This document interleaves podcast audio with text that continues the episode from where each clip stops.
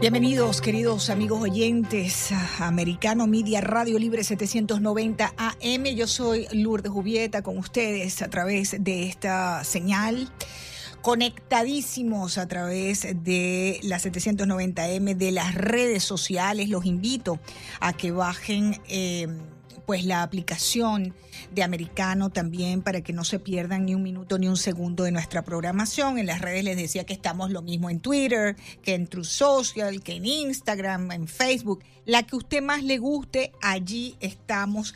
Además, desde bien tempranito, desde las 6 de la mañana, completamente en vivo con el programa de Nelson Rubio, luego se suma Gaby y por ahí sigue toda la programación de Americano que usted de verdad no quiere perderse si quiere estar bien informado.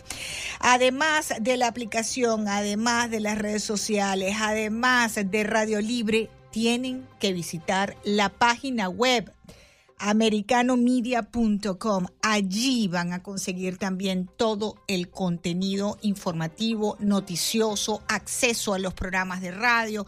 Además, este, hay unos artículos interesantísimos de opinión de importantísimas personalidades eh, como el senador Marco Rubio, entre otros que escriben en la página de Americano. Así que bueno, los invito a que la visiten porque todo lo que está allí es noticia y aquí somos libres y somos americanos. Me acompaña Raymond Nazar en la producción de este espacio informativo y por supuesto el que manda en los controles, Cristiana Bonet, ex Bigotes.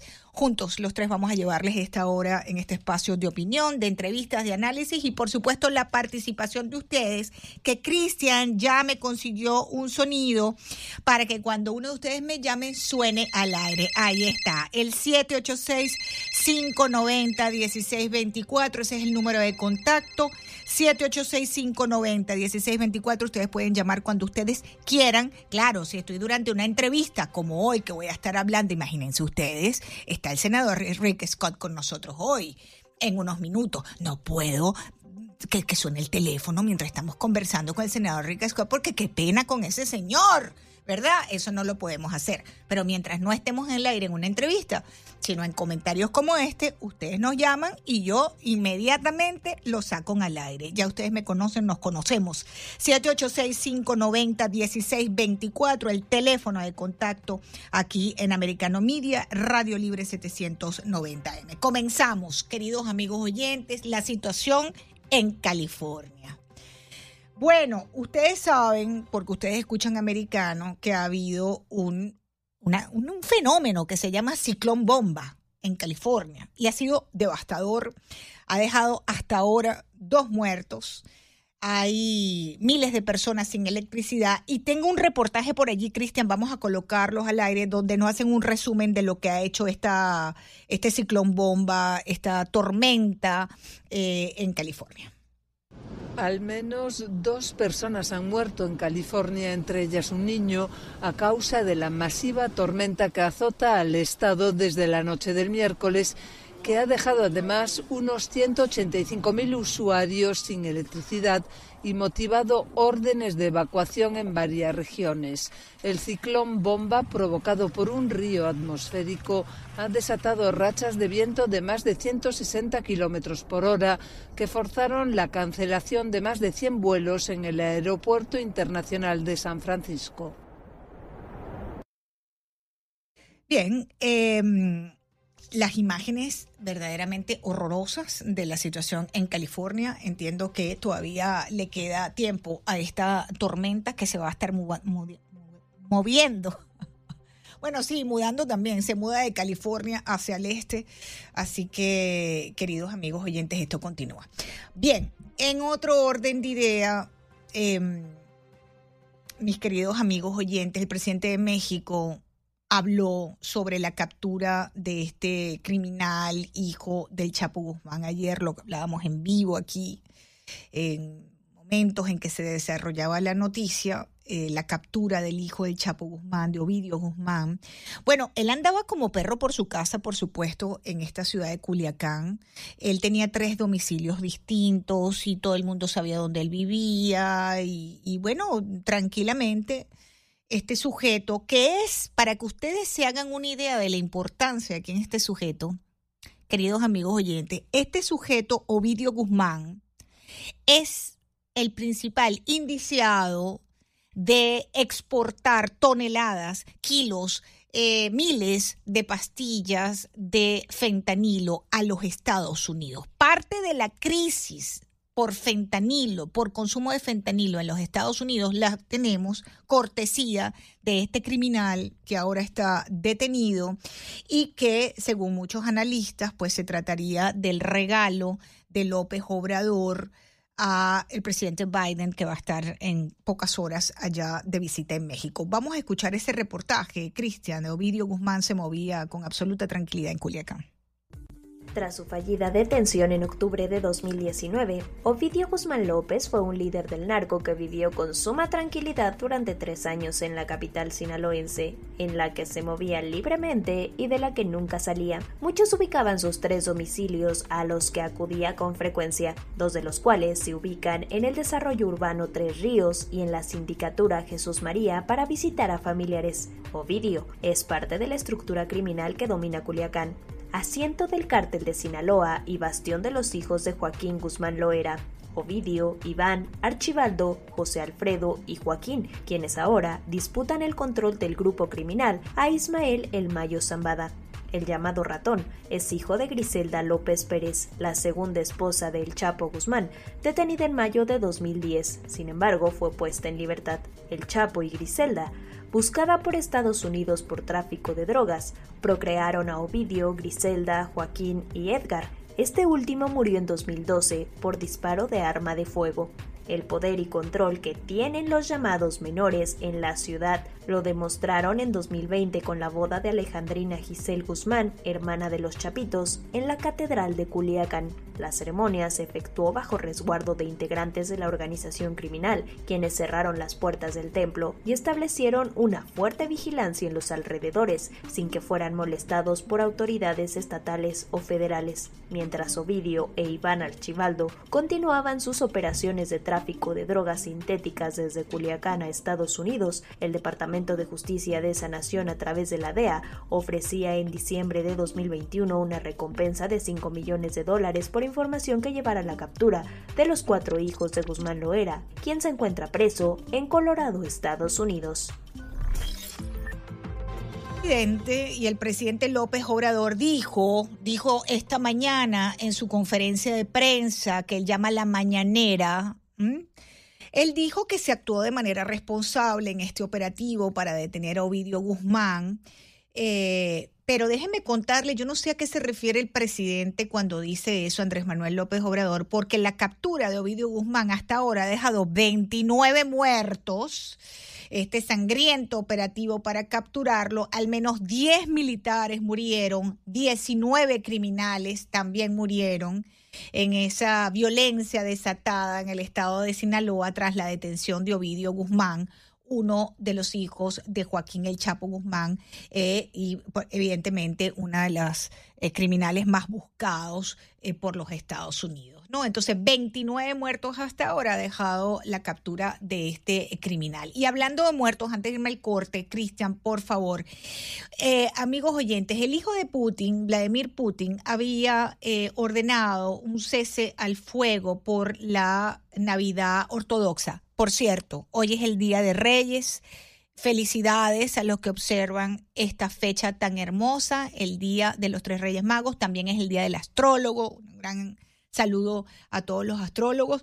Y también estamos en plena Navidad ortodoxa. Bueno, no hubo tregua de... Eh, ok, no, no, no, no hubo tregua y em, hubo bombardeos pese a esa tregua decretada en, en Rusia. Me dice Cristian que no tengo tiempo para poner el reportaje, pero yo se los cuento, ¿no? El presidente de Rusia había ordenado ese alto al fuego navideño de 36 horas precisamente por esta fecha, ayer y hoy, ¿verdad? Eh, la Navidad ortodoxa. Pero, eh, queridos amigos oyentes, eh, hubo un bombardeo, continuó un bombardeo eh, pese a esta tregua decretada por Rusia y eh, continuaron en el este de Ucrania eh, a pesar de ese cese del fuego unilateral decretado por Rusia durante 36 horas con motivo de esta Navidad ortodoxa. De manera pues que em, no hubo eh, ningún tipo de respeto a esa a esa, llamémosla, iniciativa de, eh, el presidente Putin de, de, alto al fuego. Bien, al regreso, queridos, queridos, queridos, queridos todos, va a estar con nosotros el senador por la Florida, Rick Scott. Yo quiero escuchar qué tiene que decir el senador de lo que está pasando en Washington, que todavía, créanlo o no, no tenemos, eh, no tenemos vocero, no tenemos Congreso, literalmente. Eh, el senador va a estar con nosotros y vamos a estar también, uh, también hablando sobre una iniciativa que él tiene que le está yendo muy bien. Estaba hoy en Palm Beach, How um, Make Washington Work. Yo me acuerdo cuando él comenzó para su campaña gobernador que era Make Florida Work. Bueno, ahora es Make Washington Work. Hacemos una pausa y venimos con el senador Rick Scott.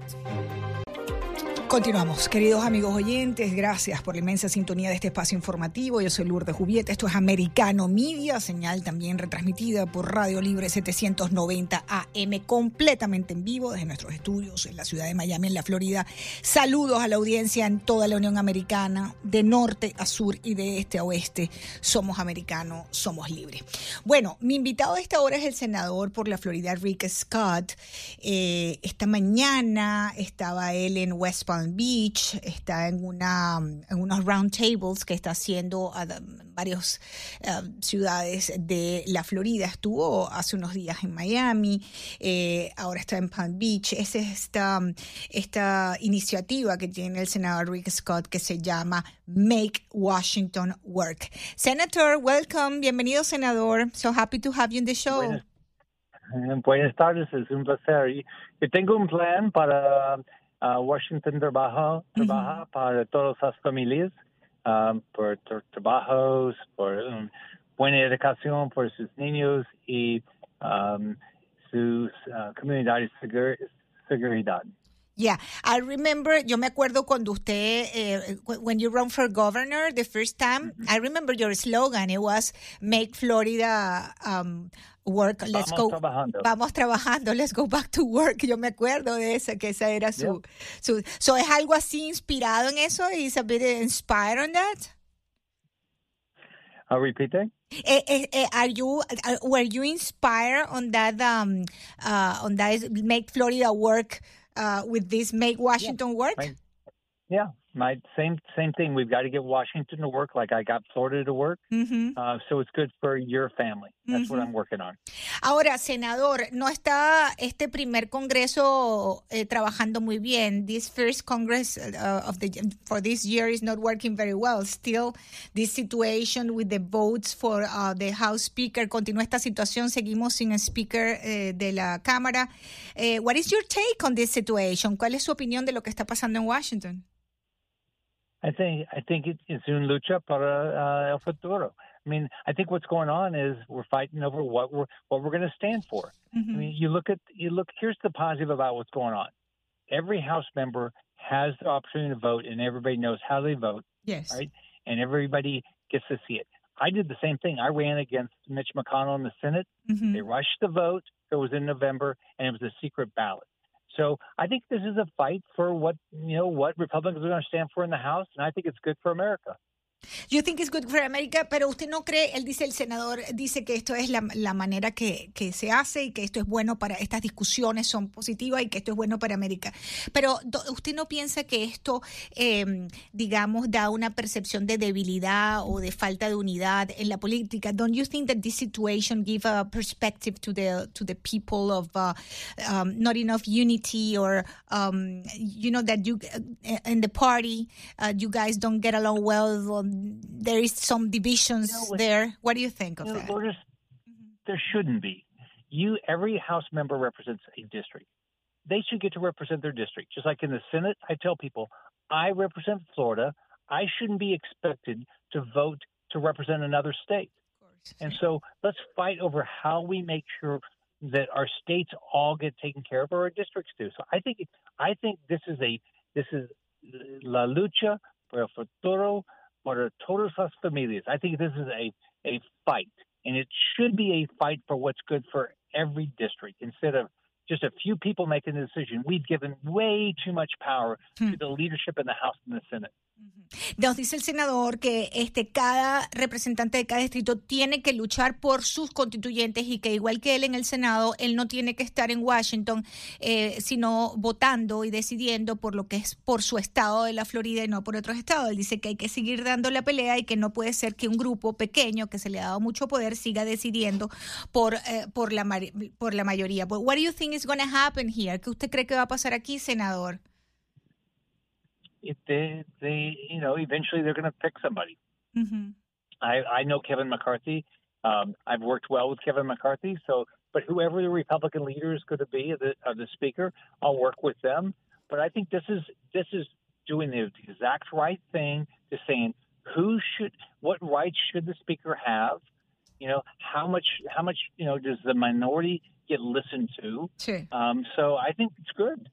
Ok, él dice que este eventual, cuando yo le pregunto qué va a pasar aquí, ¿no? Y él dice que eventualmente van a escoger a alguien y que mm, eh, esta es la, la manera en que en la manera en que esto funciona y que en definitiva este eh, eh, es bueno para la democracia y para el sistema, ¿no? Ahora, eh, eh, governor, eh, I mean senator. Senator, you were twice governor, so I still get confused. so, that's um, so now, um, regresando a Make Washington Work, what are your plans on this? ¿Cuál, regresando a esta iniciativa de hacer que Washington funcione. I believe this is something that we all want, that Washington works. What is the plan here? So I put out a plan. You can go to rescueamerica.com. Mhm. All right. And what here's here's the ideas. Let's make sure our you know this country is the country where we have the best and best paying jobs. Mhm. This is the country where we have the best education system for their kids. This is the country where we have the strongest military. This is the country where you can feel safe in your neighborhood. And if we do those things, then it's a better place for every American. Ok, el senador, el senador nos está diciendo que este es el mejor país con tema de educación militar, etcétera, y que básicamente lo que tenemos es que eh, em, di- dirigirnos, ¿no? A eh, tratar de mantener esa situación y de mejorarla.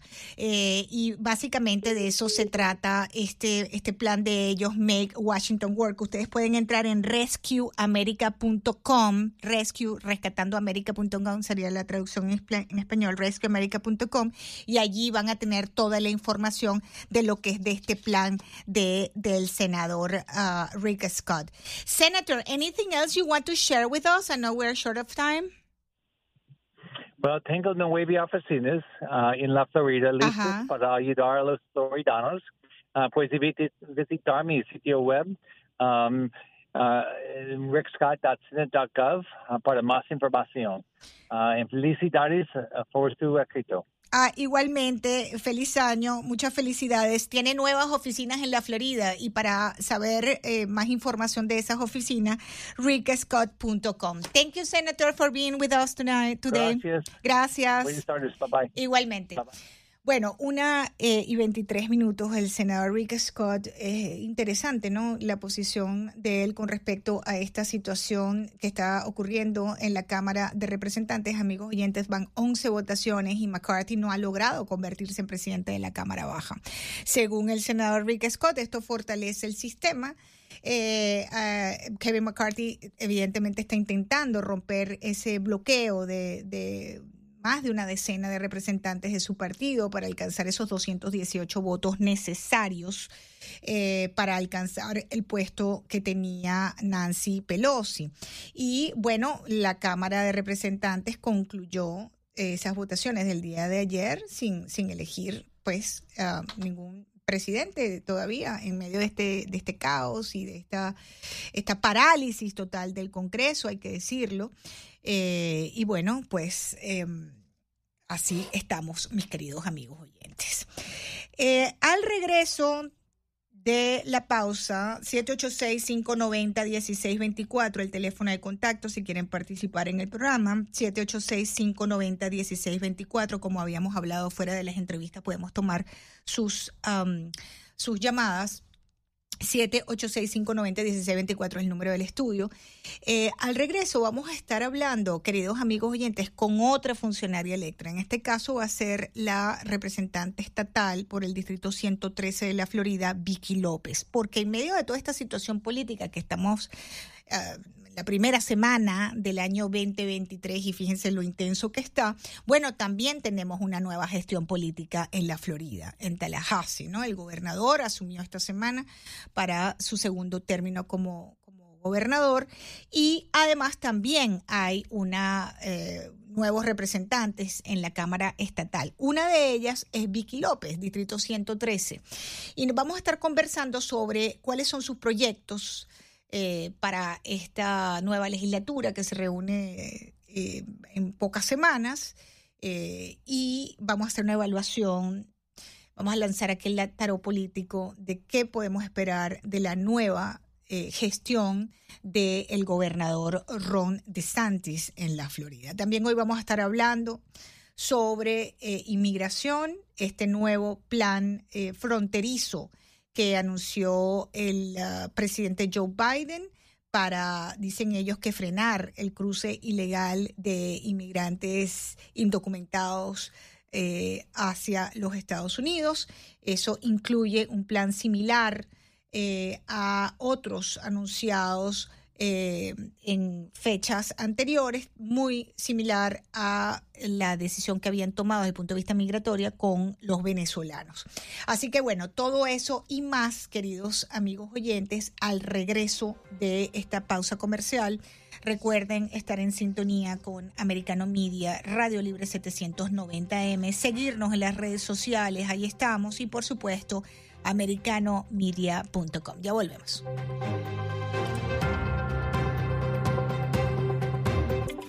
Continuamos, queridos amigos oyentes. Gracias ah, por sumarse a esta hora a la programación de Americano Media. Bienvenidos los que hasta ahora se conectan con nosotros también a través de la aplicación Americano Media, las redes sociales, americanomedia.com, de norte a sur, de este a oeste, completamente en vivo en la Unión Americana. Gracias, gracias, gracias por la sintonía. Yo soy Lourdes Jubieta, me acompañan en la producción Raymond Nazar y por supuesto en los controles está Cristian Bonet.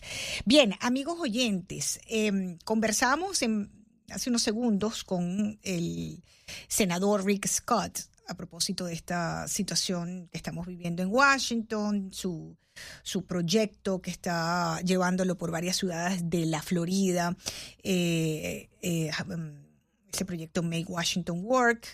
Y em, a esta hora tenemos a eh, a Vicky López con nosotros. Vicky López es representante estatal recientemente electa eh, por la Florida, Distrito 113, y el senador decía que los representantes estatales y los, y los congresistas federales se deben a sus constituyentes, a sus votantes, y que no tiene por qué él como senador de la Florida estar preocupado votar por algo que no es de interés de la Florida. Bienvenida Vicky López, qué bueno tenerla por aquí, representante estatal. Los aplausos, por favor, Cristian, para Vicky López, porque está, ahora sí, no habíamos hablado de que había ganado la elección. Bienvenida, Vicky, qué bueno tenerte en el programa. buenas tardes, buenas tardes, Lourdes. Muchísimas gracias. Aquí estamos. Bueno, vaya, todo lo que está pasando en la política está tan interesante. Sí, muy interesante. El, el senador Rick Scott, conversamos hace unos segundos con él y él decía que, y que me, me llamó mucho la atención porque justo después venía a conversar contigo, que ustedes, los funcionarios electos, se deben a sus constituyentes de su distrito, ¿no? Y él, como senador de la Florida, a el tema de la, los, temas de urgencia o de importancia para la Florida.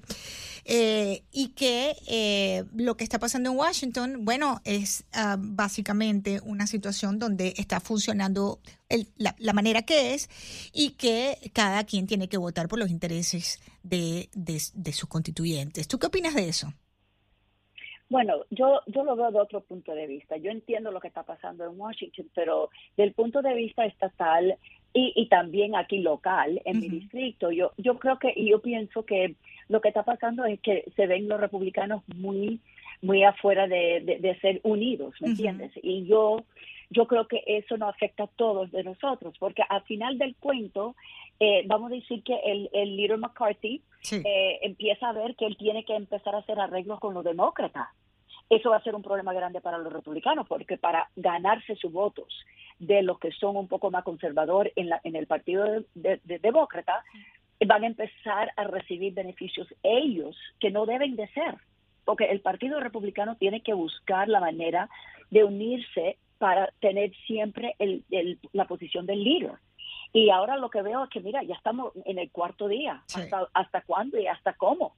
Ya, ya le ha dado todo, el líder McCarthy le ha dado todo al, a lo que se llama el Freedom Caucus, el, el caucus de, de libertad, todo lo que pidieron y ellos no le quieren dar nada. Sí. lo que lo que se lo que se empieza a ver aquí localmente es que vaya los republicanos no no pueden unirse.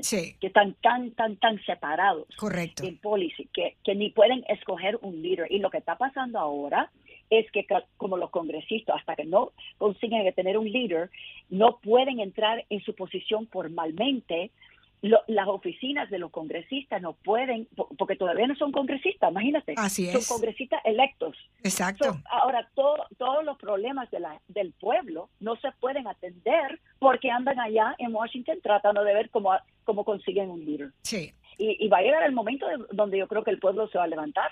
Sí. Qué, qué, qué terrible, ¿no? Qué, qué, terrible que, que que, esta situación esté ocurriendo, pero también, Vicky, eh, como tú dices, la percepción de falta de unidad, ¿no? Dentro del Partido Republicano no se ponen de acuerdo ni para escoger al, al, al vocero de la Cámara. Es terrible, terrible. Pero por el otro lado, también hay sectores, muchos que nos están escuchando, que dicen que así debe funcionar, porque también este señor ha votado 46% de las veces a favor de la agenda política demócrata. Y yo digo, bueno, lo que pasa es que hay que entender también aquí que eh, la persona que esté allí de speaker debería ser potable también al partido. Tú no puedes obviar a los, a los miembros del Partido Demócrata, tú no puedes obviar que en este país hay millones de personas eh, representadas por el Partido Demócrata y las decisiones deberían ser bipartidistas, ¿no?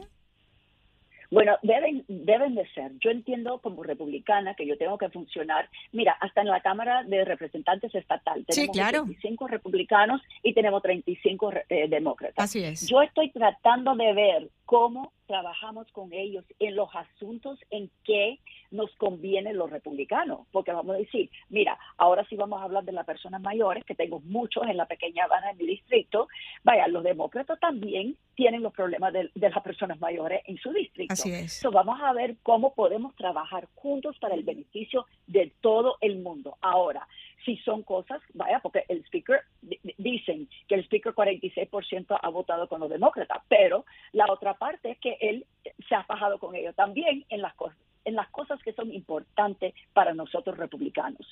Y yo entiendo que tenemos que ver la, forma de, de gobernar sin ignorar que hay demócratas en la Cámara y en el Congreso. Yo entiendo eso. Porque vaya, también yo no puedo, mira, yo tengo una amiga que es demócrata de Fort Lauderdale. Ella tiene un distrito grande con, con la misma cantidad de gente que viven en su distrito. Yo no puedo faltar respeto a, su, a, lo que se dice su pueblo porque me da la gana, ¿entiendes? Yo tengo que ver cómo yo hago como una republicana, cierta, muy conservador en muchas cosas, pero yo siempre estoy buscando la manera de trabajar con todo el mundo para beneficiar todo el mundo. Yo sé que eso también no se puede hacer constantemente, pero donde se puede, debemos. Claro, y esa va a ser eh, básicamente en tu gestión que inicias, eh, Vicky, eh, tu manera de operar, ¿no? Buscando consenso. Siempre, siempre. Y mira, mi distrito tiene demócratas y tiene republicanos y más bien tiene 39% de personas que no están afiliadas independientes. con cualquier partido, totalmente independientes. Y ellos también tienen el derecho de trabajar. Yo tengo que trabajar con ellos también porque tal vez son conservadores en unas cosas y liberar en otras. Pero son mi gente, ¿me entiendes? Que yo, yo soy la representante de todos. Yo no vi, yo soy republicana y, le debo una deuda muy grande a todos los que votaron por mí, pero yo también entiendo en que los que no votaron por mí, yo todavía soy su representante. Exactamente, eso estoy absolutamente de acuerdo, hay que gobernar para todos. Ahora, claro eh, Vicky, ¿cómo ves? Ya entramos en la segunda eh, gestión del gobernador de la Florida, era increíble la imagen de él eh, durante su juramento, todo tan, tan bien establecido, tan, tan, tan bonita, toda la imagen que, que venía de Tallahassee frente al caos en Washington, ¿no? Entonces, muchos, muchos se dieron cuenta de eso. Eh, ¿Qué tú crees de este nuevo, de cómo va a ser este nuevo periodo del, del gobernador? Bueno, yo creo que él va a seguir haciendo todo lo que él ha hecho en los primeros cuatro años. Eh, yo creo que ahora sí que está sumamente enfocado, como ya él está, eh, tú sabes, ya entrando en los últimos cuatro años o, como se dice, tal vez los últimos dos años, si se lanza para ser presidente. Y yo creo que él va a seguir. Él, es un hombre que no le tiene miedo a nada ni a nadie. Él es una persona muy de principios, de valores y él piensa que él tiene como una, vamos a decir, una manda de Dios. Te, digo la verdad, él se ve muy, lo veo muy fuerte, muy, muy fuerte, mucho más fuerte que antes.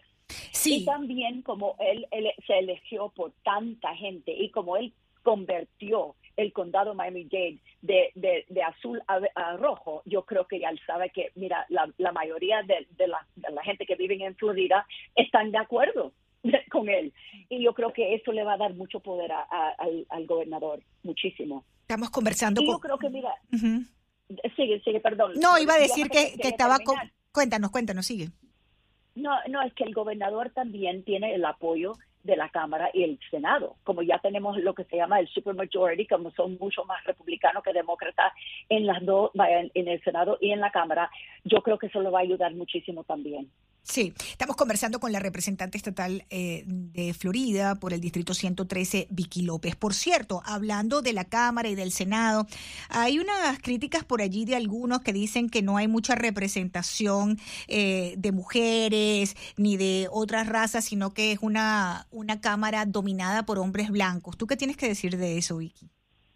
Bueno, hay mucho más mujeres hoy día. Yo, yo estoy en el proceso, ya son 30 años que yo he trabajado afuera del proceso, pero, pero yo nunca he visto tantas mujeres adentro de la Cámara. Eso, eso sí que te lo puedo decir. Y, y son mujeres fuertes, mujeres eh, bien preparadas para, para, para ser eh, eh, representantes. Lo que yo, lo que todo el mundo no entiende es que es un sacrificio muy grande para una mujer tener que irse cuatro meses del año y estar en Tallahassee cada semana si ella tiene hijos pequeños, si no tiene un marido, si está cuidando sus padres ancianos, ¿tú me entiendes? Es, es algo que se tiene que ver. Claro, y que no muchos toman en consideración que todas las mujeres tenemos varios roles, ¿no? Es de madre, esposa, educadora, ama de casa y además un cargo político. Se me acaba el tiempo. Vicky, gracias por acompañarme. Te deseo muchísimo éxito en tu gestión y por supuesto seguimos conectadas en Americano. Así es. Hasta luego. Hasta luego. La representante estatal por Florida, por Florida Distrito 113, Vicky López. Ya venimos. Bien amigos, continuamos en Americano Media y Radio Libre 790. Recuerden bajar la aplicación de Americano Media para que no se pierden ni un minuto ni un segundo de nuestra programación y recuerden el teléfono aquí de la cabina 786-590-1624. Por supuesto, bienvenidos a llamar cuando ustedes así lo desean. 786-590-1624 y 786-590-1623. Bien, tengo en línea al abogado de inmigración. John de la Vega y lo hemos invitado para tratar de entender este estos eh, detalles pues de lo que es esta iniciativa, este plan de la administración de Joe Biden para dar entrada hasta 30 mil migrantes al mes de Cuba, Nicaragua, Haití y entiendo que también Venezuela. Abogado, bienvenido, buenas tardes, qué bueno que nos acompaña, le saluda Lourdes Jubieta. Muchas gracias por la invitación. Eh, bueno, a ver, em, entiendo que por un lado eh, está este plan que se inspira en lo que fue ese parol para los venezolanos, pero que paralelamente va a expulsar de inmediato a los inmigrantes que intenten cruzar a los Estados Unidos de manera irregular. ¿Nos puede explicar un poquito esto, por favor? Sí, claro, claro que sí. lo primero que el, gobierno nos informó el día de ayer es que a partir de ahora expande el programa de paro humanitario para eh, tres países adicionales, además de Venezuela. Estamos hablando de Cuba, Nicaragua, Haití y bueno, también sería Venezuela, claro está. En estos momentos, eh, inicialmente, mensualmente se espera que se otorguen eh, 30 mil paroles humanitarios que van a ser divididos entre estos cuatro países. Todavía el gobierno nos ha dado eh, la información de cómo piensan o si hay un porcentaje por país. Eh, todavía no tenemos esa información, pero bueno, eh, lo importante es que una vez que la persona recibe este tipo de, de parol humanitario, puede venir a los Estados Unidos por dos años y poder trabajar legalmente mientras se encuentre en el país. Otra cosa que dijo el gobierno es que cualquier persona de esos cuatro países que intente ingresar a partir de ahora de manera irregular va a ser expulsado automáticamente sin la posibilidad de poder pedir asilo en los Estados Unidos. Ahora, doctor, para esto hace falta un sponsor, ¿verdad? ¿Quién puede ser sponsor de estas personas? Sí, bueno, el patrocinador eh, va a ser, puede ser una persona que tenga un estatus legal en los Estados Unidos eh, y que pueda demostrar que financieramente puede eh, tener a la persona aquí, al, al, al beneficiario del paro humanitario, por esos dos años el gobierno te pide que llenes un formulario en el cual tienes que explicar las propiedades que tienes en los Estados Unidos, las cuentas de bancos que tienes, el empleo y con eso ellos entonces analizan si, si eres o no candidato para ser un patrocinador. Es decir, que no hay necesidad de ser ciudadano americano para ser patrocinador. Puede ser cualquiera que tenga cualquier tipo de estatus tenemos, sí, puede ser personas que sean ciudadanas, residentes, con TPS aprobado, ah, con asilo aprobado.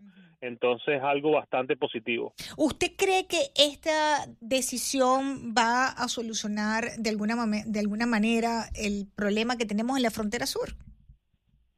No, no creo que lo vaya a solucionar porque 30 mil paroles humanitarios al mes eh, cuando vas a tener a millones de personas aplicando por este beneficio, yo creo que puede ser que los primeros dos meses, tres meses, las personas estén esperando en espera, pero el servicio de inmigración, debido a lo lento que está hoy en día y a lo, a lo, eh, a lo negligente que ha sido, no sé si ellos puedan trabajar con esa cantidad de paroles, de aplicaciones de parol que les va a llegar entonces, algo que me tiene un poco preocupado y veremos, claro, hasta dentro de los próximos meses cómo es la tendencia con el servicio de inmigración con esto. Abogado de inmigración John de la Vega, gracias por acompañarme estos minutos y ayudarnos a entender esta nueva decisión del gobierno de Estados Unidos que ha anunciado este plan, queridos amigos oyentes, para dar entrada a 30 mil migrantes al mes de Cuba, Nicaragua y Haití. Creo que tengo unas llamadas telefónicas por allí. A ver, el ring ring no lo escucho. 786-590-1624. Buenas tardes, ¿con quién hablo? Bienvenido, americano. Buenas tardes. Aló. Aló, buenas tardes. Buenas. ¿Con quién hablo? Ahora, ahora me escuché César Gómez de aquí de Orlando, Florida. Bienvenido, caballero americano. ¿Qué le parece? Bueno, bueno, esa es otra patraña más de ellos para seguir obligando a los contribuyentes americanos a pagar la, la nueva oleada de votantes o de futuro votantes demócrata, como siempre ha sido. El Partido Demócrata siempre ha ido perdiendo eh, seguidores eh, con la llegada de Trump aún más. Y pues esta es otra patraña más. Y me alegro que no ha salido la noticia de que el fiscal general de Texas, primera vez en la historia, va a demandar al gobierno con respecto a esto, porque es inexplicable que los presidentes demócratas abran la frontera cada vez que ellos estén en la posición de poder. Eh, me parece ilógico. Una pequeña crítica. Estoy en contra de casi todos los analistas que ustedes han invitado a tratar el tema de lo que está sucediendo en el Capitolio. Me parece que casi todos son demócratas o rino.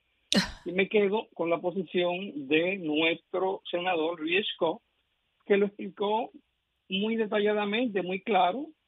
Es una discusión que debe darse porque el Partido Demócrata, por ser oveja, nos llevaron a la Casa Blanca a un traidor desconocido que casi destruyó el país, Barack Hussein Obama. Entonces, no somos ovejas. Yo me gustaría que resuelva la situación y estaría encantadísimo. Pero todos estos analistas, demócratas y Rino, van en contra de esa posición y llevando un mal, un mal mensaje.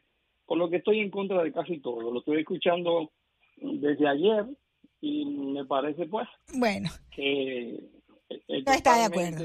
Inaceptable es, la posición de ellos. Los quiero mucho. Y Gracias, caballero. Escuchándolo. Gracias por su. Americano Muchas gracias y gracias por escucharnos desde Orlando, Florida, 786-590-1624. El pueblo habla aquí en los micrófonos de Americano sin ningún tipo de censura.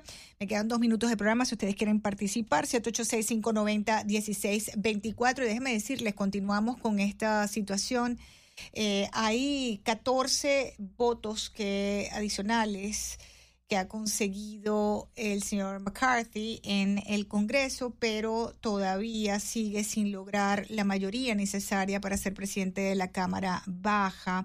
La información que tenemos a esta hora es que los miembros de la Cámara de Representantes por cuarto día consecutivo ya tienen esta tarea de elegir a su presidente para los próximos dos años y bueno, eh, al parecer allí hay algunos que se han decantado por McCarthy, pero todavía no logra los votos. Tengo otra llamada. Buenas tardes, ¿con quién hablo? Buenas tardes. Sí, mi nombre es Esther. Bienvenida, señora Esther, adelante. mi nombre es Esther. Adelante. Mire, yo le quería decir, yo estoy de acuerdo con ese señor. Ahí van muchos analistas que yo creo que sí, que son o, o, o rinos o son de la izquierda yo quiero una, un Estados Unidos como, como era antes, que, que los republicanos se unan, pero se unan para el bien, no para ser cordero de hacer todo lo que los demócratas quieren. Y ese señor McCarthy siempre, el 60% ha votado contra los demócratas, con los a favor de los demócratas, o sea, en contra de los republicanos. Y ya no se trata de republicanos ni de, ni de, ni de demócratas, se trata de este país que lo están destruyendo, porque todas las cosas que ellos ponen, que ellos llevan a votación es para destruir ese país. No se sabe quién entra por la frontera. Usted entra por la frontera, es María, y se puede llamar Caridad y se queda con Caridad. Y no se sabe de dónde vino Caridad. Muy bien. Gracias, señora Esther, por su llamada. Gracias. O tenemos otra llamada más. Bienvenido, americano. Buenas tardes. ¿Con quién hablo? Me queda un minuto. Buenas tardes. Buenas tardes. Buenas tardes. ¿Cuál es su nombre? Mire, mi nombre es Gladys. Bienvenida, señora Gladys. Para darle, bueno, pues para felicitar a ese señor que habló, porque es lo mismo que yo iba a decir. Exactamente lo mismo. Ustedes tienen muchos analistas ahí, demócratas, que ya estoy hasta la coronilla de oírlo. Y me cambié con ustedes porque yo era, cuando estaba Nelson Rubio en, Radio Mambide, sí también. Sí. Pero que va ustedes tienen muchos demócratas infiltrados ahí, por favor. Gracias. Gracias, señora Gladys. Y los demócratas dicen que no traemos demócratas, imagínense usted. Gracias, queridos amigos oyentes. Que tengan todos un feliz fin de semana. Gracias, permanezcan ¿ah? en sintonía de Americano MIDI de Radio Libre 790M. Yo soy Lourdes Jubieta. Feliz fin de semana.